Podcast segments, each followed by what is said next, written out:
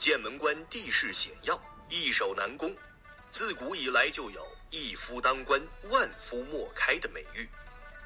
爸爸，刚刚电视里说“一夫当关，万夫莫开”，这句话是什么意思呀？是说一个人当官吗？不是哦，这里的“关”指的是关隘、关口，“一夫当关，万夫莫开”，说的是一人把守着关口。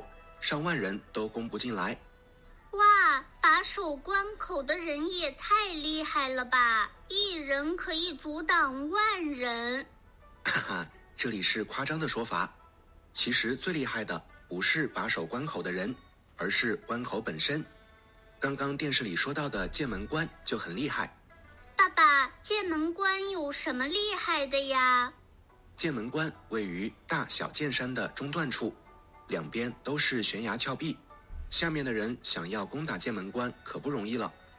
李白曾在《蜀道难》中写道：“剑阁峥嵘而崔嵬，一夫当关，万夫莫开。”这说的就是剑门关地势险要，易守难攻。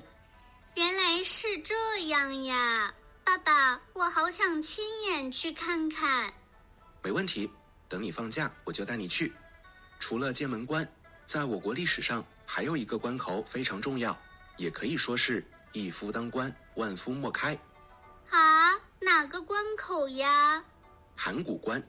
函谷关，它也地势险峻，易守难攻吗？是啊，函谷关的军事位置十分重要，自古以来就是兵家必争之地。战国时期，很多国家讨伐秦国，秦国就是凭借函谷关多次打退其他国家，取得胜利的。哇，函谷关的军事位置可真重要。是啊，除了军事位置重要，函谷关还有很深的文化内涵。老子曾在这里写下《道德经》，所以千百年来，无数道家文化爱好者都会来这里参观。对了，函谷关有一个叫鸡鸣台的地方，它背后还有一个有趣的故事呢。鸡鸣台。是公鸡打鸣的地方吗？不是哦，这个鸡鸣台和孟尝君有关。孟尝君是谁呀？孟尝君是战国时期齐国人，他非常有才能。秦昭王曾把他请到秦国做丞相，不过因为他是齐国人，秦人觉得他考虑问题会以齐国利益为先，这对秦国不利，所以秦昭王就把孟尝君囚禁了起来。后来。孟尝君在随从的帮助下逃离秦国宫殿，半夜来到了函谷关，可是函谷关的关门是关闭的。哎呀，孟尝君要怎么打开关门呢？在当时，只有听到鸡叫声，守关的人才会开门。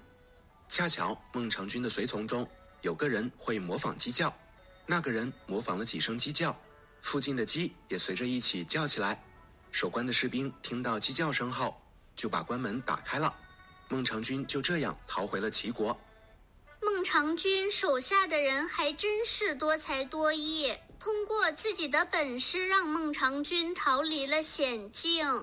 是啊，所以后来的成语“鸡鸣狗盗”也与函谷关有点关系。